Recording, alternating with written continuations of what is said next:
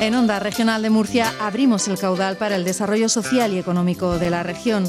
Sindicato Central de Regantes del Acueducto Tajo Segura, cultivando futuro desde hace más de 40 años.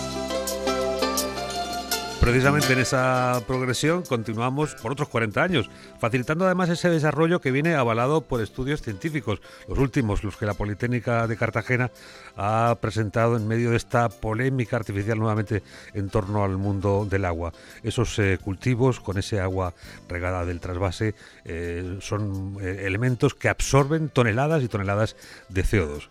Lo vamos a conocer, en fin, de primera mano, en contacto también con el responsable del Sindicato Central del Acueducto Tajo Segura, el señor Lucas Jiménez. Don Lucas, un saludo, buenos días. Hola, un saludo, buenos días. Bueno, pues son datos en este caso contrastados bajo el prisma de la ciencia.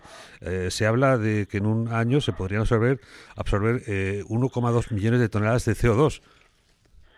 Sí, impresionante, la verdad que es impresionante, sí. Mm. Y aparte traen luz sobre una cuestión que había sido eh, debatida, pero siempre desde el punto de vista de la hipótesis, ¿no?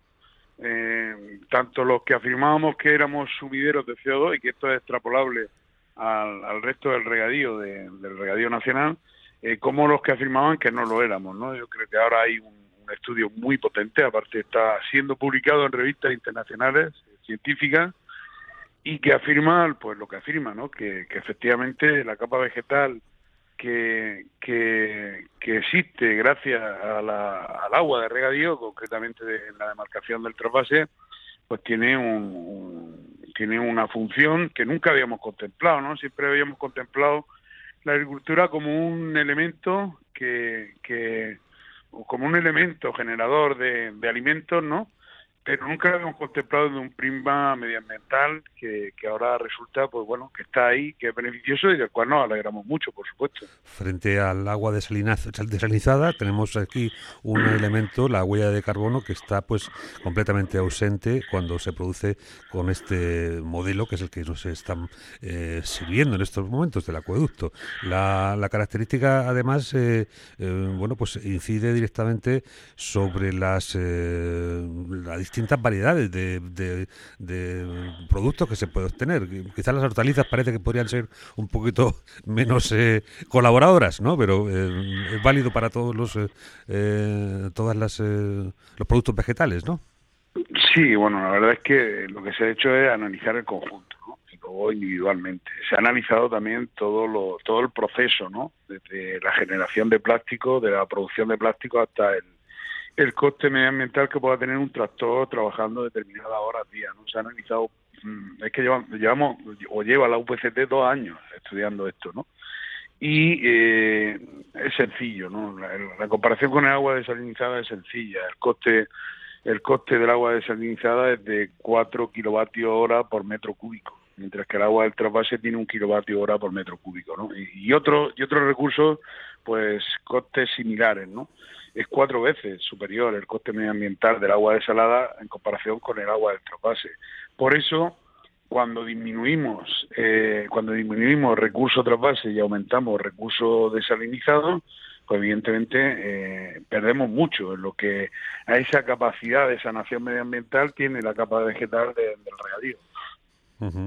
Hemos escuchado también las voces desde la Universidad de Murcia en relación a la posibilidad de que se hable de eh, el, modo de la extracción mediante unos eh, combustibles eh, que no fueran fósiles, poder aportar ahí energía fotovoltaica, eólica. ¿Esto podría mm, variar esta ecuación? Sí, sí, sí, sí, no, es decir, se puede aplicar con mucho menor coste al agua del trasvase, es decir, a poco que apliquemos fotovoltaica en donde tenemos un coste energético, puede, ser una energía limpia con un coste muchísimo menor que, que, que, obviamente hay que aplicar en el agua desalinizada sin necesidad, sin necesidad de eh, contaminar más con nuevas instalaciones el paisaje de nuestras costas, ¿no? Es una solución más mucho más factible y también mucho más barata, ¿no? Mucho menos costosa medioambientalmente. Pero evidentemente, claro, claro, todo lo que sea energía renovable eh, es positivo. El problema de la energía renovable aplicada a la desalinización es que eh, hay que proyectarla, hay que ejecutarla, hay que liberarle fondos para eso y eso pues se producirá dentro de unos años.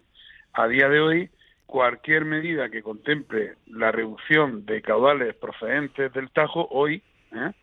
Eh, y, o sea, y, y amplíe el uso de agua desalada, pues significa que es, bueno, tiene una traducción lógica, es una medida antiecológica. Bueno, todos estos avales eh, científicos, como decimos, acompañan el calendario de protestas que, usted ya pues eh, ha inaugurado y que tiene en el horizonte pues la fecha del 18 de mayo en Madrid, la primera, ¿no?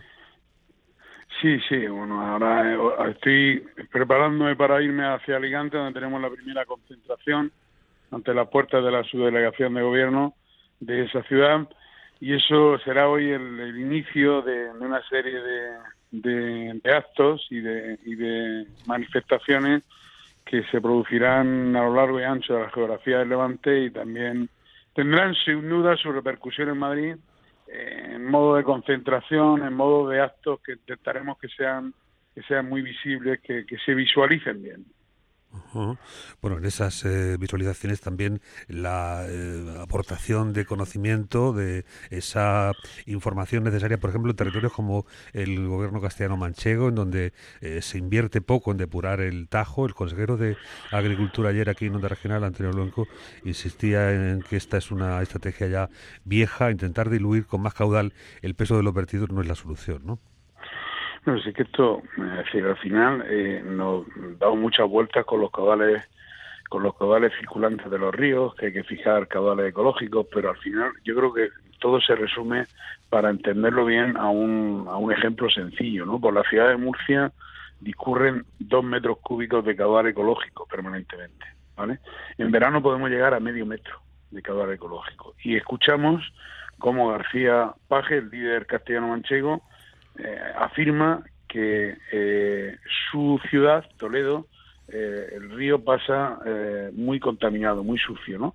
Pero es que por allí pasan 28 metros cúbicos por segundo de media al año. Es decir, es decir, hay que multiplicar por 14 lo que pasa por la ciudad de Murcia. Y en Murcia el río parece río y, y el estado de la masa de agua es aceptable. ¿Por qué? Pues no hay ningún milagro detrás de esto. Se llama eh, depuración, se llama depuración y se llama reutilización. Cosa pues que por, por, por suerte, voy a decir que por suerte, porque no han tenido necesidad los compañeros del resto del país, ojo, ni de Europa, ojo, ni del mundo, donde se está reutilizando, reutilizando poco más del 0,9% del agua que se depura, pues aquí sí hemos tenido esa necesidad y hemos exigido a las autoridades y las autoridades desde luego así lo han entendido y se ha hecho una muy buena labor de depuración de esos efluentes procedentes de las depuradoras.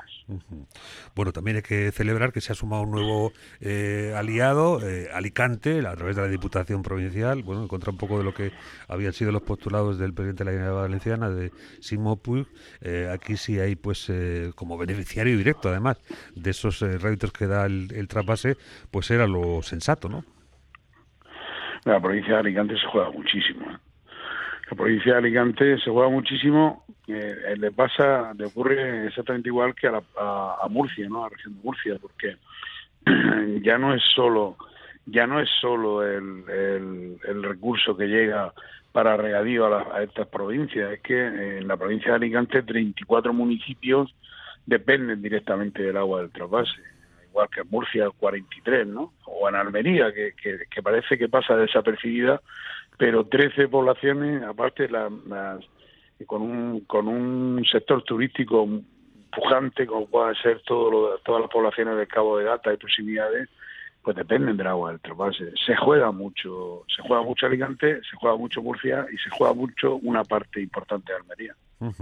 Bueno, buscar eh, aliados y esta es una última cuestión que también nos trae a otro elemento que se incorpora a esa actividad en el escenario, pues eh, tras el Congreso Estatal de la Unión de Pequeños Agricultores eh, hemos tenido pues la incorporación de un destacado, bueno, pues que, parece entiende directamente esas necesidades y, también la trascendencia de la de la obra. me refiero a Marcos Alarcón, ¿no?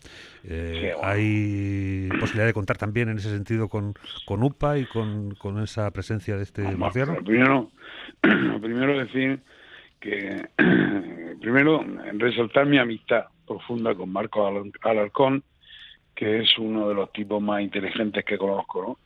Cualquier cosa que consiga Marco va a ir en beneficio siempre de su región, a la que ama profundamente, y desde aquí, como haré ahora personalmente, pues le doy siempre la enhorabuena, y me doy siempre la enhorabuena como murciano, porque sé que Marco es un, es un luchador nato y que desde luego ha sabido siempre gestionar muy bien eh, eh, gestionar muy bien el medio y estar siempre cerca de, los agricultores de esta región.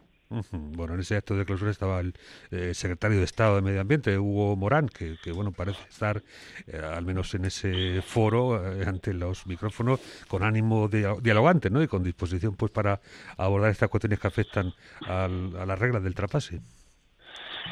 Eh, decía ayer, y lo estoy repitiendo eh, desde hace ya meses, que, el bosque no nos impida ver el sol. Es decir, las de explotación es una modificación que ocurre fuera de tiempo con una intencionalidad por parte de la ministra contraria a la ley, pero que no nos impida ver el sol que nos puede abrazar, que el sol que nos puede abrazar son eh, la, el aumento injustificado técnicamente de caudales circulantes en el río Tajo. Es decir, aumentar más agua para seguir contaminándola. Yo creo que ese es el punto que nos puede hacer un daño impresionante. Fíjese que ese aumento que se está planteando supone el eh, 39% de los recursos que habitualmente llegan para regadío procedentes del trabajo. Y algún año, algún año en que eh, las existencias bajen, eh, puede afectar definitivamente también al propio abastecimiento humano. Por lo tanto, por lo tanto, yo creo que hay que poner primero el uno y después el dos y el uno y fundamental e importantísimo es y que es irrenunciable para nosotros es ese aumento vuelvo a decir injustificado que atiende más a razones políticas que otro tipo de razones de los caudales circulantes mínimos en, el, en algunos tramos del Alto Tajo. Bueno, desde luego no es un regalo lo que supone esta obra pública. Este... Porque aparte, fíjense si tiene poca explicación. He dicho en Murcia circulan dos metros cúbicos por, por, por, segundo. Pero fíjese que en Aranjuez, eh, agua arriba, ¿eh? el, Tajo está en buen estado. Y ahí, ¿para qué elevar el, el, el ¿Para qué soltar más, más caudal ecológico si el agua está en buen estado? Pero es que si vamos bajando, el caudal aumenta, porque hay muchas más aportaciones, es decir, en Aranjuez tenemos una media de 9 metros cúbicos y en Toledo, agua abajo, tenemos una media de 28 metros cúbicos, lo he dicho antes, es decir, nueve veces, perdón, eh, eh, eh, cinco veces más de caudal circulante que en la ciudad de Aranjuez, que la precedente ciudad de Aranjuez, y el agua está más contaminada. Pero es que si bajamos un poco más el curso del río, hay mucho más caudal en Talavera, donde la media nacional, la media anual son 34 metros cúbicos por segundo, y el agua está mucho más contaminada. No es un problema liberar agua, de diluir suciedades, es un problema de actuar como al señor Hugo Morán le gusta decir, actuar en origen. ¿Y cómo se actúa en origen? Invirtiendo en depuración y no alterando un equilibrio tan complicado y que tanto ha costado como es el de hacer compatible los usos medioambientales, los usos agrarios de la cuenca cedente del Tajo y al mismo tiempo permitir el desarrollo en unas regiones que yo creo que han hecho una labor encomiable y honrada. Pues queda confirmado efectivamente que esta no es una obra que sea un regalo. El agua se paga muy cara, por cierto, y mantener esta infraestructura otros 40 años, pues también lleva todo este esfuerzo que estamos eh, viendo eh, desde muchos frentes, con aportaciones científicas de valor. Se trata simplemente de que haya alguien dispuesto a escucharlo, ¿no? Y esa disposición, pues, a, entender el razonamiento que exponen con vehemencia desde el Sindicato Central de Regantes y su presidente Lucas Jiménez nos ha presentado, pues, eh, en esta mañana. Le deseamos mucho ánimo ¿eh? que no pierda usted, eh, en este caso, por las fuerzas, ¿no? Para seguir reivindicando lo que nos pertenece. No, las perdemos, no las perdemos. Pues nada, muchas gracias y un saludo a todos sus oyentes. Que tenga buenos días, un saludo. Buenos días, hasta luego.